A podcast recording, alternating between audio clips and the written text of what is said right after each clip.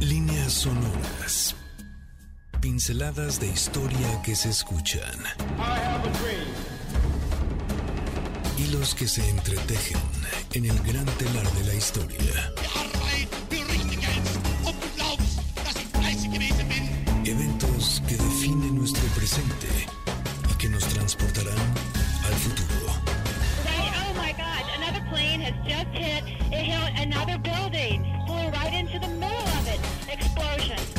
Esto es Líneas Sonoras, pinceladas de historia que se escuchan con Carlos Carranza. Bienvenidos. Hola, ¿qué tal? Muy buenas tardes, bienvenidas y bienvenidos a un programa más de líneas sonoras y como debe de ser una obligación a esta hora de la tarde, lo hacemos con música para que comencemos también a agarrar muchísimo ritmo porque estamos a la mitad del día, necesitamos un refuerzo de energía y sobre todo de muchísimo ritmo para que durante esta hora en líneas sonoras, pero sobre todo en lo que resta de este día, podamos nosotros disfrutar de la vida, de la música, de la información, de la diversión, pero sobre todo de la gran compañía de ustedes con nosotros aquí en MBS 102.5. Esto es Línea Sonora.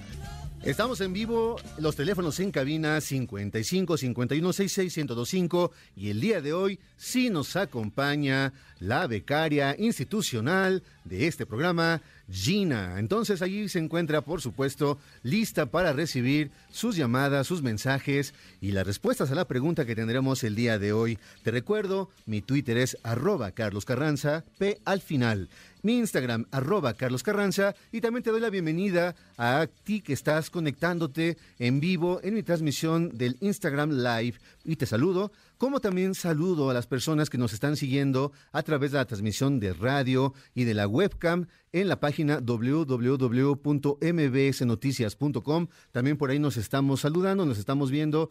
Gracias a ti que nos escuchas en diferentes lugares de la República y como ya lo sabemos desde hace unos unas, un par de meses. Gracias también a quienes nos escuchan en otras partes del mundo. Es un gusto compartir contigo este momento. Si estás comiendo, que tengas un muy buen provecho. Si te estás dirigiendo a otro lugar, hazlo con toda la precaución y la concentración mientras nos acompañas y te acompañamos también en esta tarde. Si estás trabajando, calma, ten paciencia en algún momento se terminará la jornada laboral, pero sobre todo danos la oportunidad de acompañarnos durante esta hora aquí en Líneas Sonoras, porque además tenemos un tema rico, sabroso, que nos va a motivar seguramente a pues dirigirnos a la panadería, a, pues tal vez abrir esos eh, rincones especiales de las alacenas y extraer tal vez un pan, algún postre, porque como ya te lo acabo de mencionar, el tema del día de hoy es el pan cómo tiene entonces una simbología, una repercusión a nivel literario, cultural. Podemos hablar seguramente horas y horas y horas, pero hoy compartiremos algunos datos interesantes y curiosos para que cuando tomemos ese pan entre, entre nuestras manos, quizá le podamos otorgar una dimensión cultural, una cuestión artística distinta que tal vez no conocíamos y que si ya lo conocíamos, pues lo podamos recordar durante esta tarde del sábado, que ya estamos a la mitad del mes de enero, alguien que me explique cómo se está yendo de rápido el tiempo. Estamos a la mitad del primer mes ya del año 2023, pero sobre todo estamos con la oportunidad de seguir disfrutando de nuestras líneas sonoras. Ya está conectado por aquí Ray Reyes en nuestra transmisión de Instagram. También Letiocito dice: Hola Carlos, buenas tardes a todos en cabina y por supuesto a Checo Sound. También se ha unido Ismael, a Luisa Reta Hernández. Ismael Pérez Jiménez, hola, muy buenas tardes, Carlos. Un gran saludo para todos ustedes en líneas sonoras. Dice Ray Reyes, ya hacía falta escucharte, podías saludarme a mí y a la banda de los Tank Tops en el Estado de México. Pues muchos saludos a esa banda y gracias también por saludarnos también a Harry Soons que nos está escuchando directamente desde algún lugar de este planeta Tierra. Dicen por ahí que no solo de pan vive el hombre, pero ah, ¡Ah, qué rico es! Podemos también nosotros tener muchísimas referencias en cuanto a frases, canciones, películas, obras literarias y también inclusive en la escultura para hablar acerca de este increíble invento, porque efectivamente fue algo que el ser humano creó, algo que desarrolló a lo largo de diferentes etapas, a lo largo de los siglos, y que el día de hoy podemos disfrutar en diferentes eh, versiones, tamaños, sabores, formas, y no deja de ser una que nos puede... Eh, pues eh, acompañar evidentemente en la, en la mañana, en la tarde, en la noche, no hay una hora específica para poder disfrutar del pan. Por supuesto, si es un momento del desayuno, de la comida, de la cena, siempre se agradece que exista tal vez una telera o conocido también como un bolillo, una baguette, un virote, pero si nos vamos con los eh, panes dulces, nadie le puede negar una sonrisa al beso o posiblemente a esos... Eh, panes que están rellenos con chocolate o con alguna mermelada de fresa, de durazno o con cajeta, cualquier manifestación del sabor, del olor, de la textura, se puede agradecer porque para nosotros la comida y en especial el pan es un motivo también para poder conversar. Más allá de concentrarnos en esos primigenios orígenes de, la, de los panes, pues es lógico pensar y hacer una asociación de esos momentos, años en los cuales los seres humanos también estaban comenzando a desarrollar la técnica de la agricultura. Como sabemos, el pan tiene ese fundamento a partir de los cereales, a partir de la, siembra de algunos vegetales que les permitieron posiblemente después experimentar con una manera muy práctica de cocinarlos y que derivó en la creación del pan. Pero estoy diciéndolo de una manera como muy concentrada y muy simple. Ha sido un proceso histórico desde una perspectiva antropológica compleja, pero al mismo tiempo es la medida de nuestra propia civilización. Es lógico también entonces dirigirnos a esas culturas tan antiguas y primarias que nos dan luz acerca de cómo pensaban e interpretaban la vida misma. ¿Qué ocurría cuando se sembraban esos cereales? ¿Qué podía pasar por su cabeza y su imaginación cuando trataban entonces de meter esa masa y esa cocción, los olores que se comenzaban a experimentar, los sabores, el agregar tal vez algún tipo de vegetales, algún tipo de minerales que les diera entonces no solamente una consistencia diferente, sino también un sabor que con el paso de los tiempos, de la práctica y por supuesto del desarrollo de ciertas técnicas, derivaron en la creación de los panes que se fueron eh, metiendo, claro, no solamente en el menú, sino también en la imaginación, y fueron el motivo de muchas creaciones que tienen que ver sobre todo con cuestiones mitológicas, religiosas, dándole entonces una simbología muy particular a eso que el día de hoy llamamos el pan. Vamos entonces a ir a un corte, pero subámonos a un primer vagón y llegaremos a la antigua Uruk, al mundo babilónico y platicaremos un poco con esos personajes llamados Gilgamesh y Enkidu. Después de este corte, te recuerdo que estamos en vivo aquí en MBC 102.5. Platícanos y dinos, ¿cuál es tu pan favorito? ¿Cuáles entonces aquellos sabores, texturas que aparecen en lo que tú consideras el pan con sentido y que no puede faltar en tu mesa? Los teléfonos son 55 51 66 1025 y regresamos después de este pequeño corte. La historia no es el relato sencillo de un suceso. Son las líneas que se unen a través del tiempo. Nosotros volvemos después del corte. Líneas sonoras. The attack yesterday on the Hawaiian island has caused severe damage to American naval and military forces. Ya estamos de regreso con estas pinceladas de historia que se escuchan. Estás en Líneas Sonoras. ¿Qué tal? Ahora escuchando a Groove Armada, seguimos con nuestras líneas sonoras en esta celebración de lo que es el pan. Te recuerdo que estamos en vivo en el 55 5166 1025. Platícanos, ¿cuál es tu pan favorito? Ahí está Gina para recibir tus llamadas, para que nos comentes, por supuesto, cuál es ese sabor que más disfrutas o con qué acompañas de mejor manera tal vez una telera, un bolillo, qué sé yo, aquello que te pueda motivar a disfrutar como pocas cosas en la vida, el sabor de los panes que no pueden faltar en nuestra mesa. Y así como en muchos lugares están seguramente ya celebrando con muchísima música, ya saben que aquí en Líneas Sonoras tampoco podemos hacer a un lado los grandes ritmos que nos han acompañado a lo largo de la historia. Así es que ya saben, aquí estamos Checo, Víctor, Gina y yo esperando a ver a qué fiesta nos van a invitar, porque después de esta música creo que nos vamos a quedar un poco ya encarrilados con el ritmo. Vamos a retomar nuestro tema. Ah, antes que nada, bueno, que nada, quiero también, saludar a las personas que se están conectando ya a nuestra transmisión, a Osh Ferry, a Monarca, a Naye Rojas, a Suave, a Hugo, a la familia Jaso, que se están ya conectando a nuestra transmisión, tanto del Instagram, que es arroba Carlos Carranza, allí puedes tú ver todos los desfiguros que hacemos aquí en la cabina, como también a partir de la transmisión de la webcam y del radio en la transmisión de www.mbsnoticias.com. Oye, ¿cuál es entonces el pan favorito? Es lo que nos puedes platicar el día de hoy. Quedamos para hablar de dos personajes muy importantes para la historia y para la literatura, porque fueron de los primeros que aparecieron y que son considerados como parte de lo que llamamos nosotros la historia literaria. Es la anécdota, la historia desarrollada y muy compleja de el rey Gilgamesh, que era el rey de Uruk, aproximadamente en el año 2750 antes de nuestra era. Es decir, es una historia que se comenzó a fraguar hace casi 5000 años.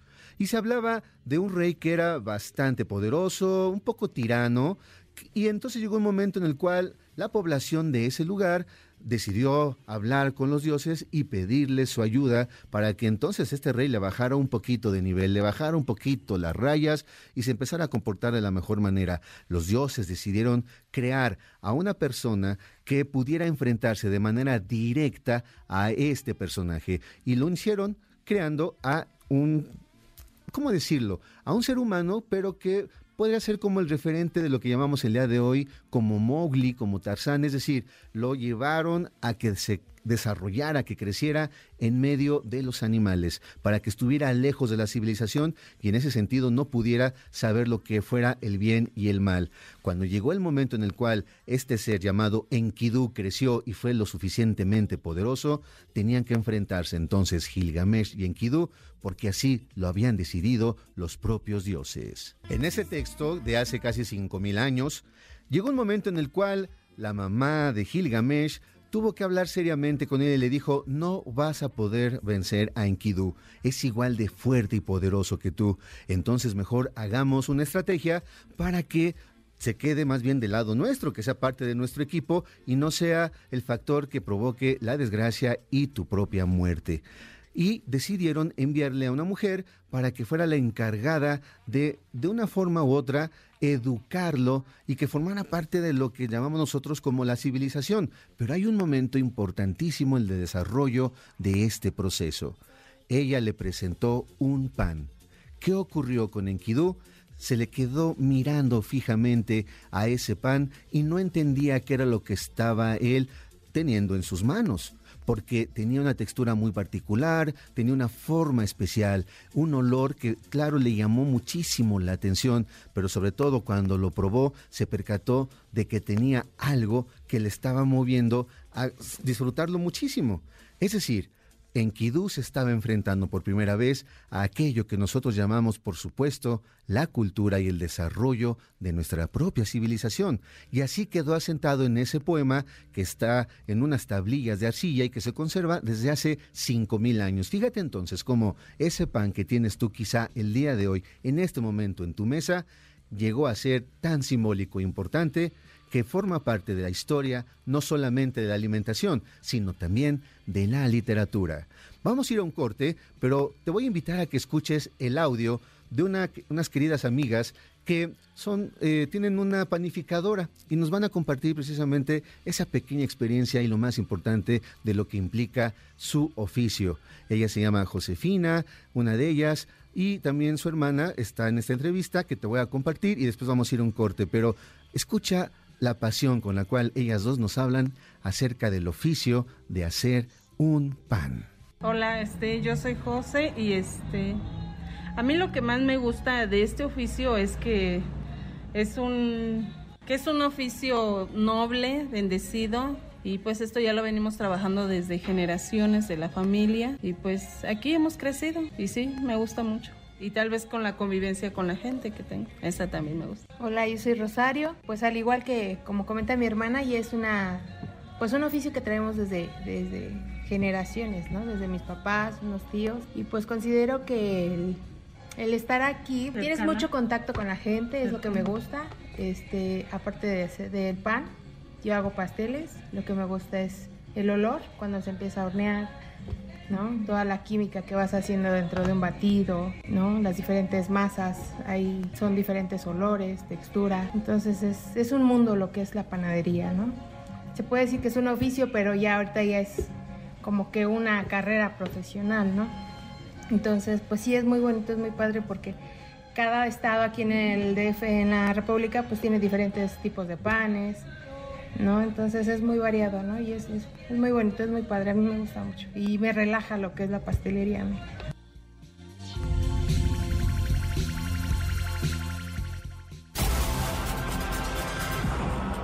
Volvemos después del corte a líneas sonoras, pinceladas de historia que se escuchan. Gracias por continuar con nosotros. Esto es Líneas Sonoras.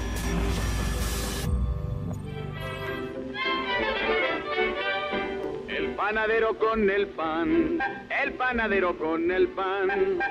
¿Qué tal la extraordinaria voz y por supuesto esa manera tan peculiar de cantar de Germán Valdés Tintán. Estamos escuchando una canción que se hizo muy famosa en el año 1951 a partir de una película llamada Ay amor, cómo me has puesto, en la cual él era el protagonista que iba por las calles de las colonias populares de aquellos momentos ofreciendo el pan que traía en una canasta enorme y que tenía que hacer un ejercicio de equilibrio muy importante porque así la llevaba, la transportaba y él subido en una bicicleta, como muchos lo siguen haciendo el día de hoy.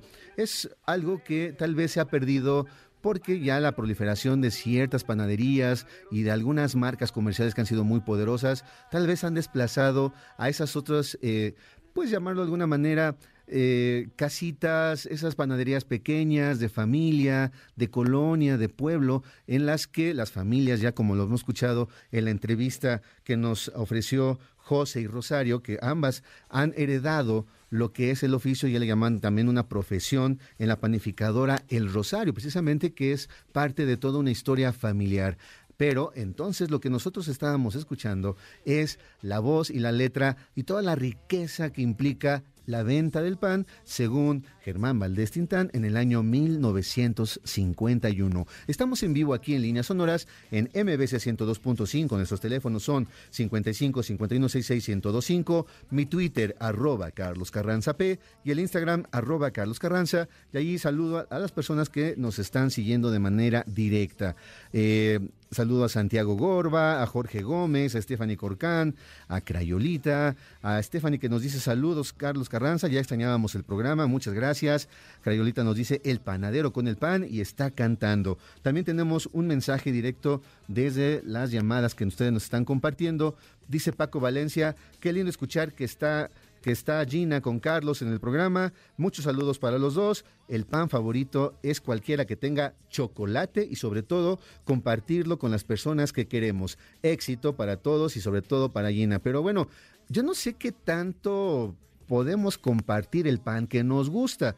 Bueno, ya es cuestión también de la generosidad de cada quien, pero hay ciertos momentos en los que lo último que quieres tal vez es compartir ese Garibaldi o esa conchita o ese cuernito con alguno con, alguna eh, mermelada, qué sé yo, pero bueno, si alguien te lo está pidiendo ya de manera enfática, y como dice Paco Valencia, si es alguien a quien quieres tal vez, pues bueno, ya le das la mitad o una parte, pero siempre te quedas con esa sensación de decir que hubiera sucedido si mejor me hubiera quedado con todo el pan.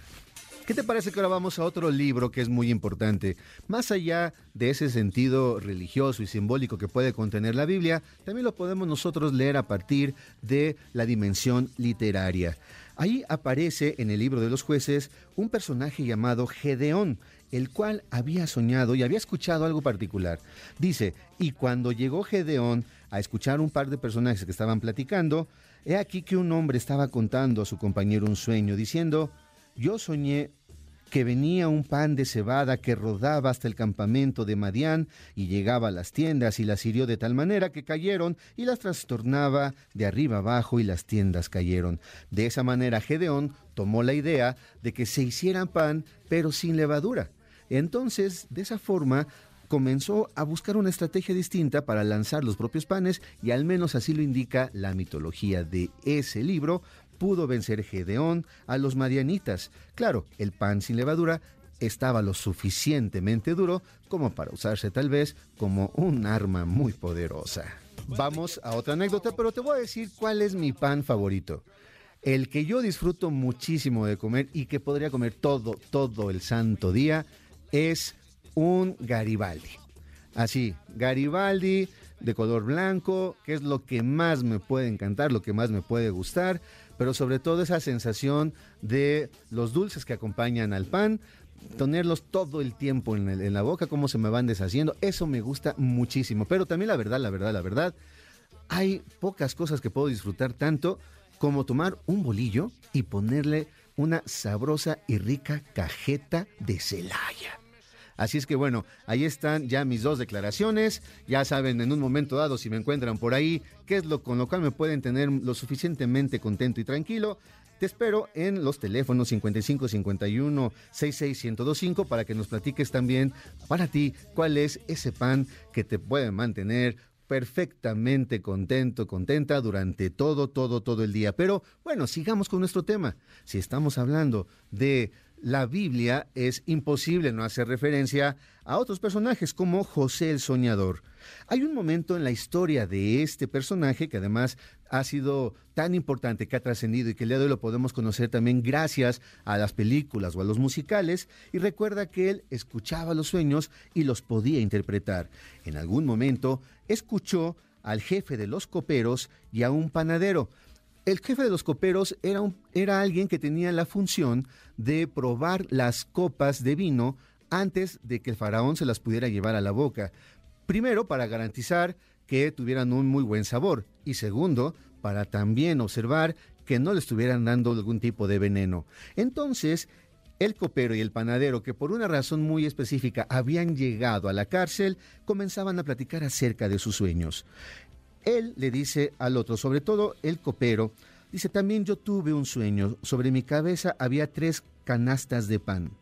Las canastas de más arriba tenían los mejores pasteles para el rey. Sin embargo, las aves venían a comérselos. José entonces al escuchar ese sueño no tuvo ningún empacho en interpretarlo y decirle que las tres canastas de ese pan eran tan solo tres días, que también implicaba que dentro de esos tres días el rey lo mandaría que lo colgaran de un árbol y que los buitres que estaban esperando la carroña se comerían su cuerpo. Así es que también el sueño, los panes y el sabor no siempre traen muy buenas noticias.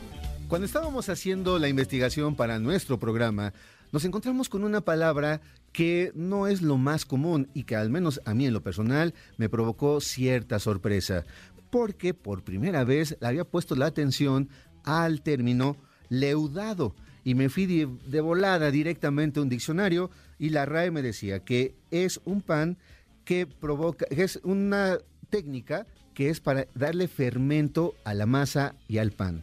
Es decir, la levadura. Es cuando se le da entonces ese toque especial a la masa con la levadura. Y eso nos lleva a pensar ya una pregunta muy concretita. ¿Qué tipo de pan es el que solía y se frecuentaba comer en esas épocas? Y hablamos, claro, también de un personaje llamado Jesús, porque todos sabemos que estaba, por ejemplo, el milagro de la multiplicación de los panes, y la primera pregunta y el detalle sería, ¿qué pan habrá sido? ¿Con levadura o sin levadura?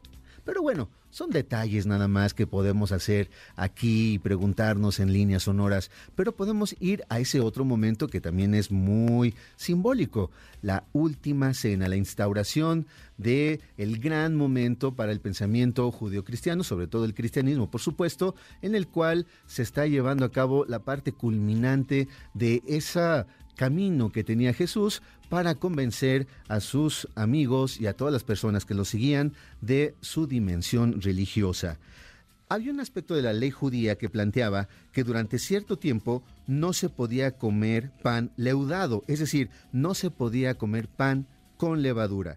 Al parecer hay gente que se ha dedicado a hacer cierta numerología, ciertos cálculos del Nuevo Testamento y han concluido que es muy factible que la, la llamada última cena se llevara a cabo justo en el decimocuarto día del Nisan, es decir, del primer mes del calendario judío, en el cual estaba prohibido comer pan con levadura. Por lo tanto, se estaba comiendo pan leudar, sin leudar, es decir, un pan ácimo, como lo conocemos el día de hoy.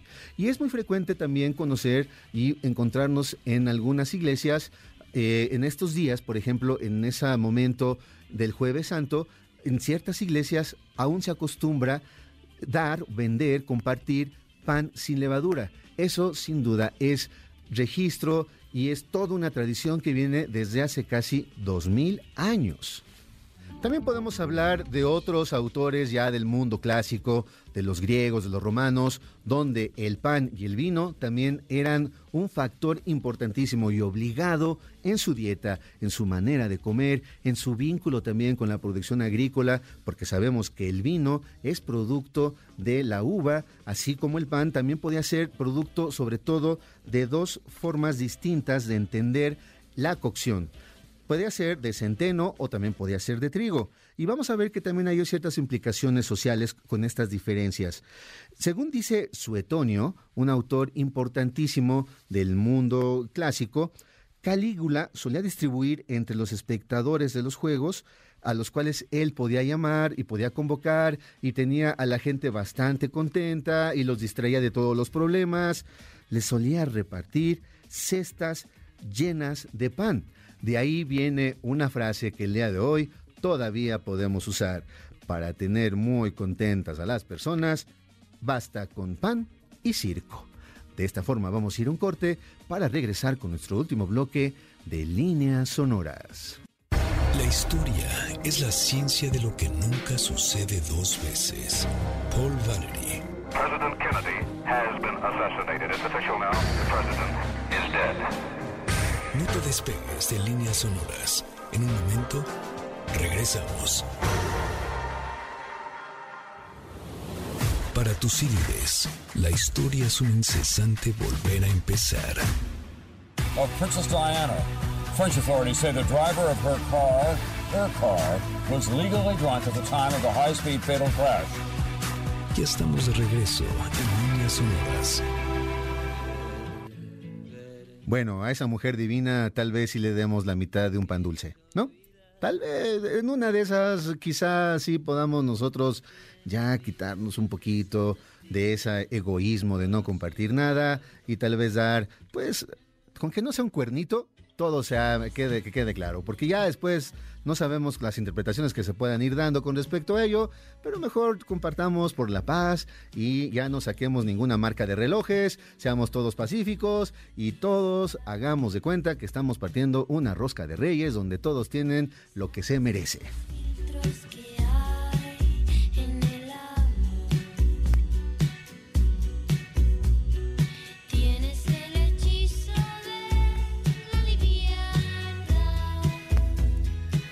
Quienes también nos han ya dado algunas respuestas, muchísimas gracias. Por ejemplo, Mafalda Flowers, a quien le mandamos un enorme saludo, dice que le encantan los cocolitos de anís, piloncillo o de canela. Hijo, eso está riquísimo, caray. Porque además son como los, los típicos panes de las ferias, ¿no?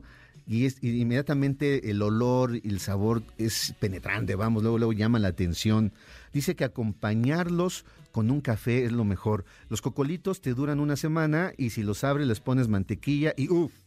manda saludos a Carlos y a toda la producción de líneas sonoras. También acá en nuestra transmisión de Instagram nos comenta Hugo que a su papá le encantan las conchitas. Eh, Leti nos comenta que eh, con un bolillo es lo mejor combinado con cajeta o solo, pero que ella prefiere el bolillo así solito. Pero bueno, ya cada quien tiene sus diferentes gustos. Te recuerdo que estamos en vivo aquí en líneas sonoras en MBC 102.5. Está Gina en el teléfono 55 51 66 1025 para que siga eh, compartiendo contigo ese gran secreto que nos puedes ya aquí dar a conocer acerca de cuál es tu pan favorito. Vamos ahora a hablar de Demócrito. Demócrito también era un personaje griego de la antigüedad muy, muy, muy, muy relevante también para la historia de la ciencia. Cuenta la leyenda que por ahí del siglo IV o V antes de nuestra era, al oler una hogaza de pan, se le ocurrió algo muy importante él observó cómo se acababa de hornear la hogaza y se preguntó por qué llegaba el olor a su nariz. O sea, cómo podía estar percibiendo el olor de ese pan recién horneado, que además, por supuesto que le encantaba. Y cuenta la leyenda que ahí se le ocurrió entonces que seguramente había algo en el aire, unas ciertas partículas que salían de ese pan y que llegaban hasta su nariz, hasta ese gusto que él estaba sintiendo en ese momento. Entonces, quizá de esa forma, Demócrito dio, la, dio inicio a lo que llamaríamos tal vez como la existencia de la teoría del átomo. Otra leyenda también del propio personaje plantea que él se clavó muchísimo con esta idea de los olores y que ya en los, en los últimos días de vida pudo alargar durante tres días su posible, su agonía, por así llamarlo, y durante ese tiempo lo único que hizo fue oler y oler y oler pan recién horneado. ¿Qué tal que ahora hablamos de otro libro, pero ahora ya mucho más cercano, el siglo XIX, Los Miserables? Conocemos la historia, porque la hemos leído, porque la hemos visto tal vez en alguna película, en los musicales. Sabemos entonces que el protagonista Jean Valjean había corrido inicialmente con una terrible suerte. Y la historia que existe detrás de esta primera anécdota es la del robo precisamente de una hogaza de pan. Él quería robar pan para poder alimentar a su familia, lo cual evidentemente no lo iba a comprender ni la policía y tampoco Javert, el eh, investigador que estuvo detrás de él durante mucho tiempo. Sabemos entonces que gracias a ese robo del pan, Jean Valjean fue condenado a cinco años de prisión los cuales se convirtieron posteriormente en 19 de trabajos forzados porque de manera insistente él trató de escaparse. Hay algo también que nos llama la atención de esta historia. Es imposible no hacer referencia a los pasteles que supuestamente quizá una frase pudo haber dicho la última, de la, la, última reina de la dinastía de estos grandes tiranos absolutistas franceses del siglo XVIII. Se cuenta que María Antonieta había dicho cuando le dijeron que su pueblo tenía hambre, si no tienen pan, que coman pastel. Pero eso no es histórico, es una leyenda, pero quizá cuando dicen por ahí que el río suena es porque agua lleva. Sin embargo, no podemos perder de vista el contexto en el cual existió una profunda crisis en esa época, sobre todo a finales del siglo XVIII, en la cual fue muy difícil eh, producir eh, el grano que es el trigo, la cebada, con los cuales se podía hacer pan. Por lo tanto, lo que escaseó justamente fue el pan y eso motivó a diferentes revueltas y se cree que también es una de las explicaciones que derivaron en la llamada toma de la Bastilla, dando pauta a la Revolución Francesa. Y si estamos hablando de pan, tenemos que hablar de los maderos de San Juan. Piden pan, no les dan, piden queso, les dan un hueso y se les atora en el pescuezo. Esa canción popular, infantil, con la que todo mundo se divierte cuando somos niños y niñas y que nosotros no nos cansamos, evidentemente, de reproducir cada que tenemos la oportunidad de cantarla. Si te has preguntado, quiénes eran los maderos de San Juan, lo que pasa es que en su origen esa canción hablaba no de los maderos, sino de los romeros. Pero Los romeros eran esos personajes que iban de un lugar a otro, sobre todo con una función religiosa, es decir, eran una suerte de peregrinos que estaban también pues buscando su manera de, de sobrevivir en los caminos y que estaban en diferentes vendimias y que llevaban, claro, vino, agua, pan y diferentes tipos de alimentos. Esos eran los romeros. Pero lo que pasa es que cuando se canta y se canta y se canta, hay ocasiones en que las palabras se van modificando. Y así llegamos a una canción como la que acabamos de escuchar, la popular Los Maderos de San Juan. Y si ya estamos en cuestiones tan pero tan cercanas a nosotros, es imposible no hacer referencia a López Velarde y su poema de la suave patria, en el cual dice, en tu tórrido festín luces policromías de delfín, y con tu pelo rubio se desposa el alma, equilibrista chuparrosa, y a tus dos trenzas de tabaco sabe ofrendar aguamiel, toda mi briosa raza de bailadores de jarabe. Tu barro suena a plata, y en tu puño su sonora miseria es alcancía, y por las madrugadas del terruño, en calles como espejos, se vacía el santo olor de la panadería. Podemos hacer también referencia a dos textos más. Puedes tú buscar la Oda al Pan, que es un texto muy, muy, muy largo, escrito por Pablo Neruda en el año 1954. Comienza así. Con harina, agua y fuego te levantas, espeso y leve, recostado y redondo, repites el vientre de la madre equinoccial, germinación terrestre. Iremos coronados con espigas, conquistando la tierra y pan para todos. Así comienzan, y esos son los versos de la Oda al Pan. Pero para cerrar, es también un guiño a la literatura, ese momento clave en el cual Marcel Proust, en su libro Por el camino de Swann, este protagonista, precisamente con ese apellido Swann, está sentado, meditabundo, quizá triste, tomó una Magdalena y cuenta cómo lo fue él remojando en una taza de té. Y el momento en el cual se metió esa Magdalena remojada con esos, ese sabor tan particular que tenía ya en la boca, comenzó a recordar su infancia y a partir de ahí se derivaron siete tomos del llamado En busca del tiempo perdido y que hoy muchos psicólogos le llaman precisamente la evocación de Proust. Es decir, cuando hueles algo o cuando saboreas algo en específico, te lleva a recordar tal vez un momento en tu vida que habías posiblemente olvidado.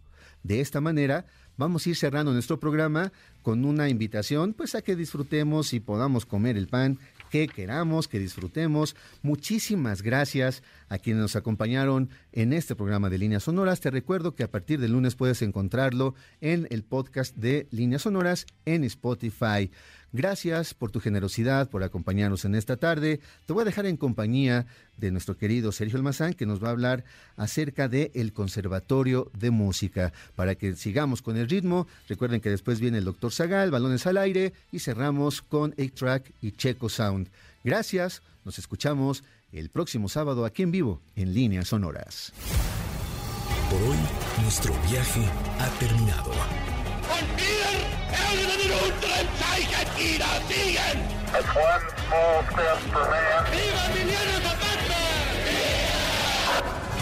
Esta máquina del tiempo volverá a despegar la siguiente semana. Los esperamos aquí, en líneas sonoras, pinceladas de historia que se escuchan. Martin Luther King 20 minutes ago died.